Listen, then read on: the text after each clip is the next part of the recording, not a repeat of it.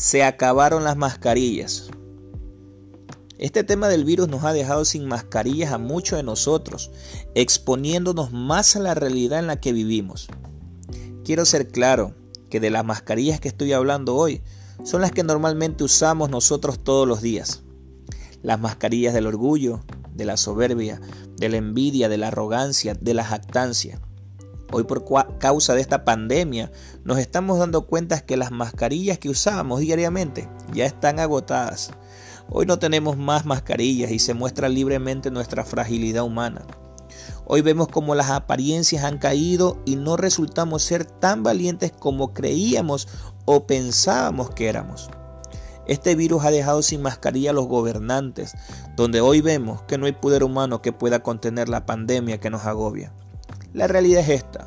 Hoy nuestro pulso humano está siendo medido diariamente. La muerte ahora se pasea junto a nosotros y ahora entendemos que realmente existe. Hoy sin mascarillas nos toca aceptar nuestra soberbia humana y mirar hacia arriba, ya no sobre los hombros de nadie, sino recordando que hay alguien mayor a nosotros a quien hemos ignorado.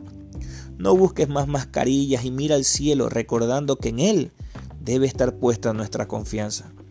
La realidad es que ahora nuestro corazón de piedra está convirtiéndose en carne. Ahora podemos ver y escuchar lo que ignorábamos diariamente. Aquel susurro de amor que nos atraía a Él para tener una comunión con Él. Es el llamado de atención para que recuperemos lo que un día perdimos por causa de las miles mascarillas con las que salíamos diariamente. Es su amor simplemente que nos está convenciendo nuevamente hacia Él. Sé que ahora sin mascarillas nos hemos quedado frágiles, temerosos, angustiados, preocupados, tristes y estresados.